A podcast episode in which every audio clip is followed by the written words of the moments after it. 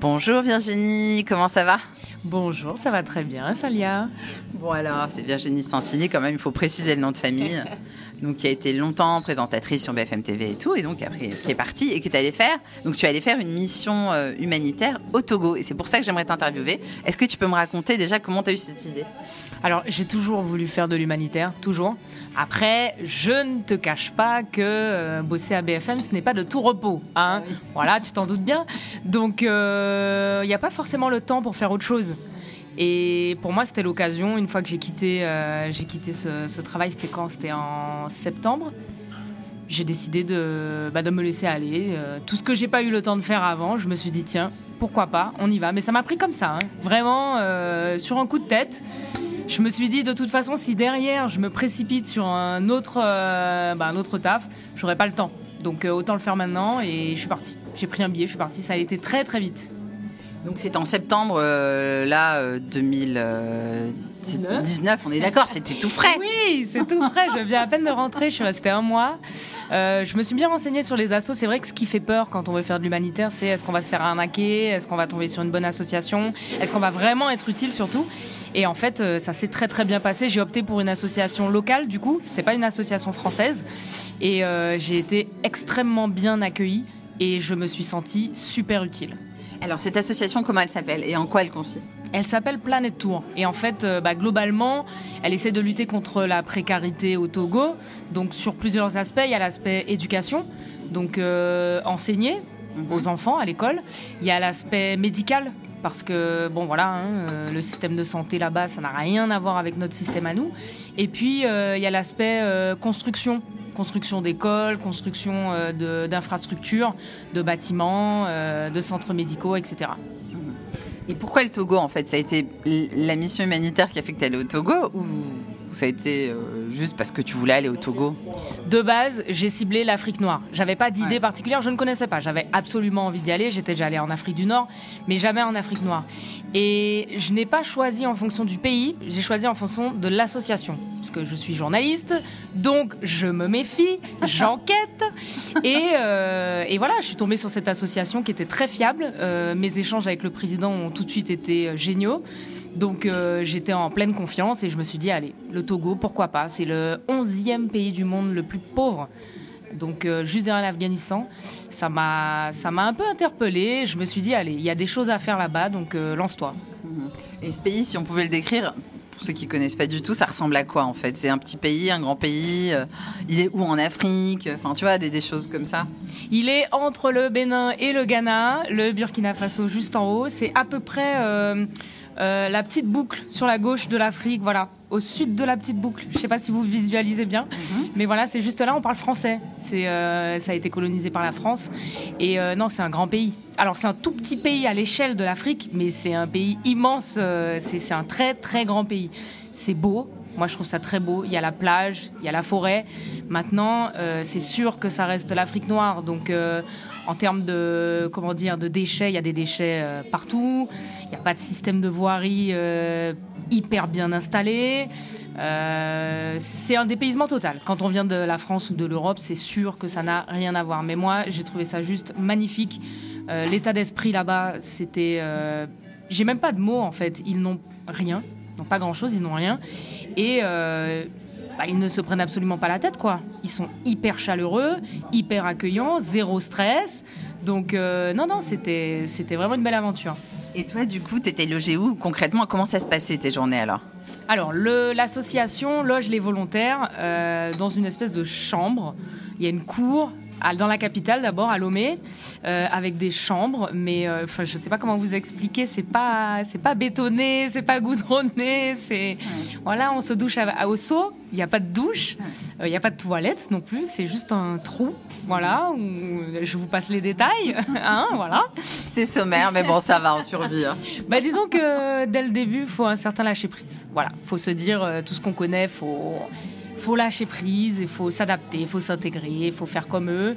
Et ça se passe très bien au final. Donc à Lomé, c'était là. Et au village, euh, parce que je suis aussi allée dans un village qui était à 5 heures de route quand même, donc euh, de la capitale, à peu près au centre du Togo. Euh, au village, on était logé dans une petite maison avec tous les volontaires, pareil, mais sans lumière le soir. Donc, dîner à la lampe frontale, mais expérience incroyable, en fait. Et les autres volontaires, ils venaient d'où? C'était quoi leur histoire? Alors, il y, avait des, il y avait deux infirmières. On n'était pas beaucoup parce que la plupart des volontaires y vont en été. Donc là, comme c'était un peu hors période bah, de vacances, on va dire, il faut être disponible pour pouvoir y aller. Donc on était trois. Il y avait deux infirmières, une qui habite à Évry, en banlieue parisienne, et une autre à Belfort. Donc, donc elles deux, elles faisaient la mission santé. Donc euh, ils ont mis en place une espèce d'opération médecine volante. Donc ils faisaient du porte-à-porte, prenaient la tension, euh, donnaient des médicaments, euh, parlaient un peu du régime alimentaire, de la façon dont, il faut voilà, faire du sport, de l'exercice, etc. Et moi, c'était plus l'éducation avec les enfants, d'autant que la période où moi, à la période à laquelle j'étais, les profs étaient en formation de profs. Donc les classes étaient sans professeur. Donc les élèves étaient là, il n'y avait personne, ils s'étaient livrés à eux-mêmes, au village, hein, je parle. Donc euh, du coup, je, ben je faisais des mathématiques avec eux, du français, euh, tous les jours. C'était un peu ça ma mission à moi. Ils avaient été écoutés, ils étaient comment? Est-ce qu'ils buvaient tes paroles ou c'était comme tous les gamins de la Terre euh, un jour oui, un jour non. Ah, ben c'est, ils sont comme tous les gamins de partout. Hein. C'est, faut les discipliner un peu. Mais bon, ils, ils, sont, ils sont trop mignons, ils sont très respectueux et puis ils savent qu'on est là pour les aider surtout. Parce que c'est soit ils sont livrés à eux-mêmes, euh, soit ils ont quelqu'un qui les aide. Donc euh, bon, ils font un peu le, ils chahutent un petit peu, mais euh, quand on les rappelle à l'ordre, ils écoutent. Et au final, bah, ils s'en sortaient pas trop mal, hein, franchement. Donc tous les jours, tu donnais des cours, c'était ça en fait, euh, ta, mission Ma mission à moi, oui. Ma mission à moi, c'était euh, le matin, je donnais des cours et l'après-midi, j'essayais d'aider l'association au niveau soit de l'administratif, euh, soit je partais aussi avec la mission santé. Et puis j'ai profité pour faire un reportage, tant qu'à faire. J'avais que mon téléphone, pour le coup, j'avais pas d'autres matériel. J'ai fait un reportage, j'ai fait toute seule. Euh, tournage, montage, commentaires. Et euh, ça permet aujourd'hui à l'association de le mettre sur son site internet, donc de se faire un petit peu mieux connaître. Et puis ça a permis à ma communauté de voir concrètement qu'est-ce qui se passe sur le terrain Parce qu'on se demande, finalement, faire de l'humanitaire, c'est quoi? Quelles sont les actions qui sont menées? Notre argent, il va où? Parce qu'on paye pour faire de l'humanitaire. Et ça, souvent, on n'arrive pas à comprendre pourquoi. Le reportage servait à expliquer tout ça, justement. Alors, justement, euh, combien il faut payer pour un mois comme ça? Alors, Très concrètement, je vais donner les chiffres que moi je connais. On paye 70 euros pour adhérer à l'association. Ça veut dire que c'est une seule fois qu'on les paye, mais on peut repartir autant de fois qu'on veut avec cet assaut-là. Et ensuite, c'est 350 euros pour hébergement euh, et transport et repas. Trois repas par jour. Voilà, tout compris pour un mois. Ah, c'est vraiment pas cher. Non, non, c'est pour ça qu'il faut se méfier. Parce que moi, d'abord, en cherchant, je suis tombée sur des, associations, des organismes qui proposaient euh, des choses à plus de 2000 euros. Euh, c'est hors de prix. C'est hors de prix. Donc, euh, mais j'ai failli y aller. Parce que quand on ne connaît pas et qu'on ne se renseigne pas, on ne sait pas. Et au final, si on creuse un petit peu, on se rend compte que non, c'est pas obligé de coûter aussi cher et, euh, et, voilà, et ça permet de partir à moindre coût et de quand même se sentir, euh, se sentir vachement utile. Quoi. Et cette vidéo que tu as faite, ce reportage, on peut le voir où? Euh, Sur ma page Instagram, donc Virginie Saint-Silly avec la petite barre du 8 là, la barre du bas, et ou sur mon compte Twitter aussi, je l'ai posté, Virginie Saint-Silly, V Saint-Silly je crois sur Twitter, mais mais c'est pas sur un média officiel. Pour moi aujourd'hui les réseaux sociaux ça, ça, suffit, ça permet vachement de communiquer, donc mmh, mmh. donc voilà. Et alors, au niveau des visites que tu as pu faire, quand même, parce que tu avais un peu le temps de visiter, euh, t'es allé où?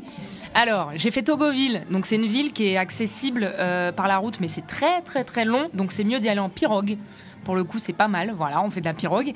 Et, euh, donc, euh, on visite un petit peu. Il y a des vestiges de, la colonisation allemande sur place. Donc, c'est vachement intéressant. J'ai fait la maison des esclaves. Donc moi, ça m'a touché. Je suis guadeloupéenne. Forcément, j'ai des ancêtres africains, euh, des ancêtres esclaves. Donc c'est vrai que j'ai été vachement attentive à ça. C'était, c'est, l'une des visites qui m'a euh, vraiment le plus émue. Et l'autre, mais qui m'a effrayée, c'était un zoo. Mais on, alors comment dire, ils ont euh, cette envie de nous faire euh, porter des serpents, tenir des scorpions dans les mains, tout ça. Donc euh, pour moi, je pensais vraiment que j'allais pas y arriver. Et au final, j'ai tout fait. J'ai tout fait. Donc voilà, j'ai fini en PLS, mais j'ai tout fait. Ah non, les scorpions, c'est pas possible. Oui, et puis en plus, euh, il m'explique, t'inquiète pas, il, il, pique, mais en fait, juste ça va paralyser ta main, c'est pas mortel. Bah oui, c'est rassurant. Ouais, c'est très rassurant. Est-ce qu'ils t'ont piqué Mais je l'ai fait, non, non. Ah, non. ça va. Non, il m'a pas piqué, mais je l'ai fait, je l'ai fait. Bon. Et pour revenir sur la maison des esclaves, bon, il existe la maison des esclaves, euh, bien sûr, à Gorée, qui est, qui est très connue. Celle de, du Togo, est-ce qu'il y a des guides? Est-ce que c'est bien structuré ou pas vraiment? Alors, c'est très court. Il y a un guide, c'est très très court, mais pour le coup, c'est tellement euh, intense que ça m'a pas choqué. Et puis c'est pas cher, c'est quoi? C'est c'est 2000 francs CFA, ça représente euh, je sais pas 3 euros je crois quelque chose comme ça. Donc euh, pour les touristes ça ne coûte rien. Et, euh, et en fait ils nous font rentrer dans la maison. Et il y a une espèce de trappe. Parce que les esclaves forcément ils étaient entassés dans la dans le sous-sol. Donc ils ouvrent la trappe. Et donc là on voit où les esclaves étaient. Et on descend et en fait, il y a, quoi? Il y a même pas 1m50 de hauteur. Donc de toute façon, on ne peut pas se tenir debout. On est obligé d'être courbé. Donc on réalise dans quoi ils évoluaient, en fait, à cette époque-là. On voit ce qu'ils voyaient, c'est-à-dire rien. C'est tout noir, il n'y a pas de lumière, très peu en tout cas. Et puis euh, nous au moins on avait, on était seuls, donc on avait la liberté de pouvoir marcher, mais eux non en fait, ils étaient entassés. Et on nous expliquait que bah, quand il y avait des morts, ce qui arrivait très souvent, ils restaient enchaînés aux vivants jusqu'à ce que l'odeur soit trop forte et dérange les maîtres qui, qui dormaient euh, au rez-de-chaussée. Et, euh, et c'est à ce moment-là qu'on descendait pour pouvoir euh, retirer les corps. Mais c'est, enfin voilà, je vais pas tout vous raconter. Allez-y, allez-y si vous en avez l'occasion. Mais c'est assez, c'est assez, c'est triste et intense. Elle est où exactement, Redis, cette maison Alors, faut, je, je me souviens plus de la ville exactement. Je vais, je vais chercher, je vais chercher, je vais te dire mais ça. dans les environs de la capitale ou pas du tout? Euh, C'est à peut-être 20 minutes de route, je crois. On a dû faire 20 ou 30 minutes de route. C'est pas très loin de Lomé, pas très loin de la capitale, non. De toute façon, on trouvera, je pense. Et il y en a qu'une qu'on peut visiter, euh, Oui. c'était là-bas, quoi. Tout à fait. Ok. Bon, et quand t'es partie alors, comment, comment tu t'es sentie? Est-ce que tu étais contente de partir? Est-ce que tu t'es quand même attachée aux gens? C'est toujours, c'est toujours un peu ambivalent, je pense, quand euh, bah, une mission humanitaire, c'est dur aussi. Donc, euh, comment tu t'es sentie? Au moment de rentrer en France, c'est ça?